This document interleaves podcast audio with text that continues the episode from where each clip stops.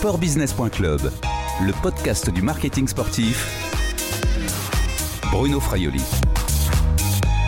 Bonjour Louis Burton. Bonjour. Vous êtes skipper professionnel, vous naviguez depuis près de 10 ans sur le monocoque Bureau Vallée, un IMOCA de 60 pieds, ça fait à peu près 18 mètres 30 de long.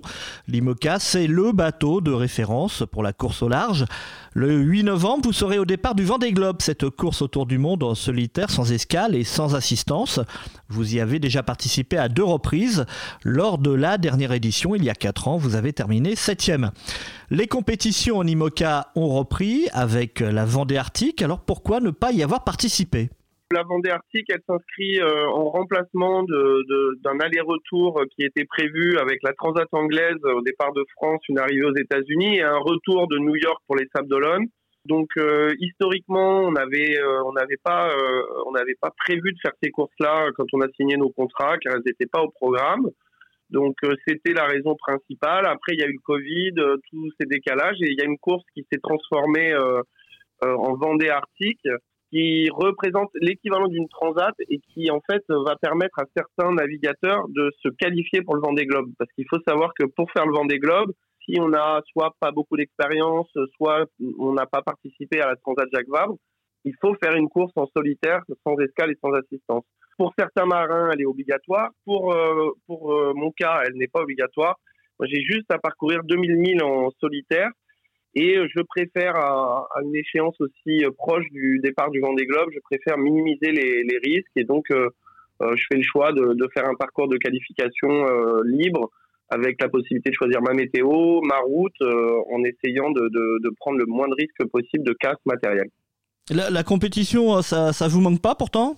La compétition me manque énormément. C'est c'est ce qui a fait que j'ai vraiment hésité à, à prendre le départ de cette course parce que c'est vrai que bon, il y a des risques euh, forcément accrus quand on est en course, mais par contre, il y a, d'autres avantages, euh, bien sûr, c'est de se mesurer avec les autres, euh, c'est de voir où on en est un petit peu, et puis c'est toujours motivant d'être avec d'être avec des concurrents bah, pour travailler les réglages, pour peaufiner et se préparer sportivement pour le Vendée.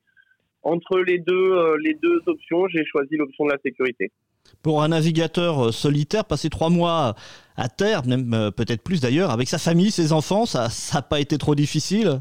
Euh, Non, parce que quand on part sur le, sur le Vendée Globe, euh, très rapidement, on n'a qu'une seule envie, c'est d'être le plus rapide possible pour justement retrouver, retrouver les siens. Là, c'était un peu une, c'était une chance un peu inouïe qui se reproduira peut-être plus, on espère en tout cas dans ce contexte-là, de passer du temps avec, avec mes enfants, avec ma famille, c'était des super moments. Après, euh, après, je pense que comme tous les Français, euh, ben, on a eu notre part d'angoisse avec cette période-là. S'interroge sur l'avenir. Et c'est vrai quand même que euh, ça fait énormément de bien de remonter sur Bureau Vallée et de, de, de pouvoir recommencer à tirer des bords. Alors parlons un petit peu d'économie. Vous êtes euh, skipper, vous vivez de votre passion, mais vous avez aussi un parcours dans, la communication, notamment l'événementiel. Vous dirigez d'ailleurs euh, votre propre société. Qu'avez-vous fait pendant ces, deux mois de, confinement imposés par la crise sanitaire? Vous avez justement travaillé euh, la communication, la, recherche d'autres partenaires, la, relation avec votre, votre partenaire principal, Bureau Vallée? Bon, j'ai dépensé pas mal d'énergie euh, déjà, comme je pense beaucoup, tous les chefs d'entreprise, à, à, mettre en place les mesures euh, de, de, chômage partiel quand on ne pouvait plus se rendre, euh, de se rendre à l'entreprise. Essayer de, de, mettre en place ensuite toutes les mesures, mettre en application toutes les mesures sanitaires pour pouvoir très rapidement retrouver quand même un rythme de travail avec une partie du personnel. Euh, mine de rien, tout ça, ça, pose, euh, ça pose quand même pas mal de, questions. Euh, il y, a, des choses un peu à défricher et tout. Donc, j'ai mis pas mal d'énergie là-dedans.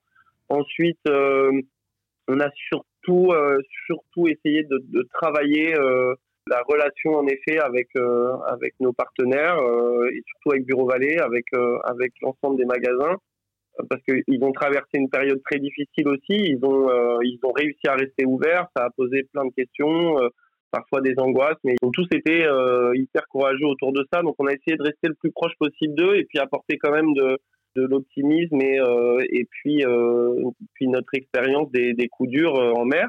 Et puis ensuite, on a pu, en tant que confinés volontaires sur, sur nos, nos, nos, courses au large, on a pu intéresser pas mal de médias qui, ont, qui, ont, qui voulaient avoir notre ressenti sur comment on vit un confinement. Et donc, ça a permis en effet de faire, de, faire de la communication pour, pour nos projets et pour principalement mon projet Bureau Vallée. Oui, la visibilité, c'est toujours intéressant, cette, euh, exposition médiatique, justement, dans un contexte où euh, la crise économique qui, suit cette crise sanitaire va, être euh, importante. Elle met déjà à mal beaucoup d'entreprises et, de sponsors. Dans la voile, on a déjà quelques retraits. évidemment, on a beaucoup parlé de celui de Massif. Est-ce que vous, personnellement, vous avez des craintes pour la suite de vos projets? On a toujours forcément, euh, quand on, traverse une crise euh, comme celle-ci, qui, va avoir euh, des répercussions économiques, qui en a déjà, qui va probablement continuer d'en avoir dans les mois à suivre, on, s'interroge toujours. Nous, on a la chance de travailler avec Bureau Vallée et mes copartenaires industriels depuis, depuis une dizaine d'années. On a pour habitude, avant l'année du Vendée Globe, de commencer à parler de la suite pour que personnellement, sportivement, je n'ai plus ces, questions-là, ces soucis en tête. On a eu un accord de prolongation de contrat au mois de janvier 2020 pour ce qui va se passer après le Vendée Globe. Donc euh, j'avais une certaine forme de sérénité euh, bah, grâce à, cette prise de position euh, précoce de mes partenaires. Ça m'a été reconfirmé à la sortie du, du, Covid. Donc je dois dire que je suis un, je suis un ultra privilégié de ce point de vue-là et cette angoisse-là, aujourd'hui, euh, je ne l'ai plus, en tout cas à court moyen terme. Après, euh, bah, évidemment, euh, en fonction de, ce qui va se passer, il faudra être capable de, se réinventer, peut-être de faire autre chose avec nos projets, de leur apporter une autre dimension. Voilà, donc on, réfléchit à tout ça, mais, mais je dois dire que je, vais m'aligner au départ du Vendée Globe avec cette sérénité que, l'avenir proche est assuré. Vous avez justement euh, dit qu'il faudrait peut-être réinventer euh, euh, certaines choses. Est-ce que la voile va devoir vendre aux annonceurs autre chose que de la visibilité? Je pas. On, parle beaucoup d'ailleurs des, engagements environnementaux. ça va pas devenir la norme justement? On travaille déjà beaucoup avec avec la classe IMOCA sur tous ces sur tous ces aspects-là. On fait des prélèvements, on s'implique avec des associations qui sont sur le terrain en mer, etc depuis quelques années. On essaye euh, d'aller vers le, zéro émission euh, de gaz à effet de serre quand on navigue avec nos bateaux. Il y a des labos de recherche pour que, à l'avenir, on arrive à fabriquer nos bateaux avec des matériaux qui soient le plus propre possible. Euh, on travaille avec avec des partenaires qui essayent d'imaginer une deuxième vie pour nos bateaux de course, comme par exemple faire du transport à la voile, des pistes, de choses comme ça pour essayer d'être plus durable. Et puis euh, après, nous, plus personnellement, on fait quelque chose depuis dix ans avec Bureau Vallée et de manière très appuyée depuis trois ans euh, avec les scolaires et avec les enfants un peu partout en France. Euh, et notamment avec le lancement d'un kit pédagogique sur le, le, le monde des, des, océans, le climat, l'écologie. On est dans la troisième année de ce kit et on essaye de, on essaye de le faire connaître au maximum pour sensibiliser les enfants à tout ça. Et puis ensuite, euh, Bureau Vallée a créé, euh, il y, a, déjà un moment maintenant, une notation écologique sur, sur les produits qui sont vendus en magasin. On créé une, fondation qui est devenue actionnaire de l'enseigne euh, Bureau Vallée. Et il y a une démarche qui est en cours sur des actions menées directement sur la reforestation. On va s'inscrire, on va essayer de s'inscrire avec le bateau au maximum dans cette dynamique-là. Dernière chose, euh, Louis Burton, euh, pendant la période de confinement, on, vous a vu sur euh, Virtual Regatta Oui, tout à fait. Beaucoup de skippers hein, se sont trouvés justement sur ces courses virtuelles pendant le confinement. Est-ce que vous pensez que l'avenir pourrait être un mixte encore plus important entre des compétitions réelles et des compétitions virtuelles?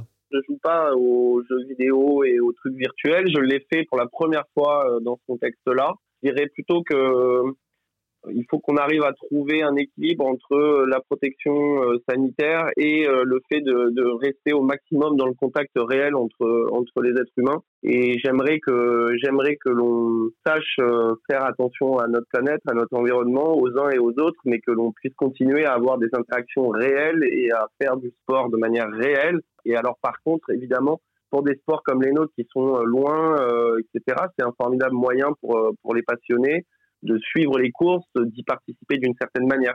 Mais c'est aussi un moyen d'expression supplémentaire pour, pour les sponsors, pour les marques? Je ne suis pas certain. Je pense qu'on est plutôt sur quelque chose qui va, euh, qui va permettre aux gens de s'amuser, qui va permettre aux gens de se confronter, c'est vrai, avec un bateau bureau vallée virtuel, mais que s'il euh, n'y avait pas toutes ces courses réelles, euh, tout ça n'aurait pas de sens et les marques seraient, seraient inexistantes en virtuel.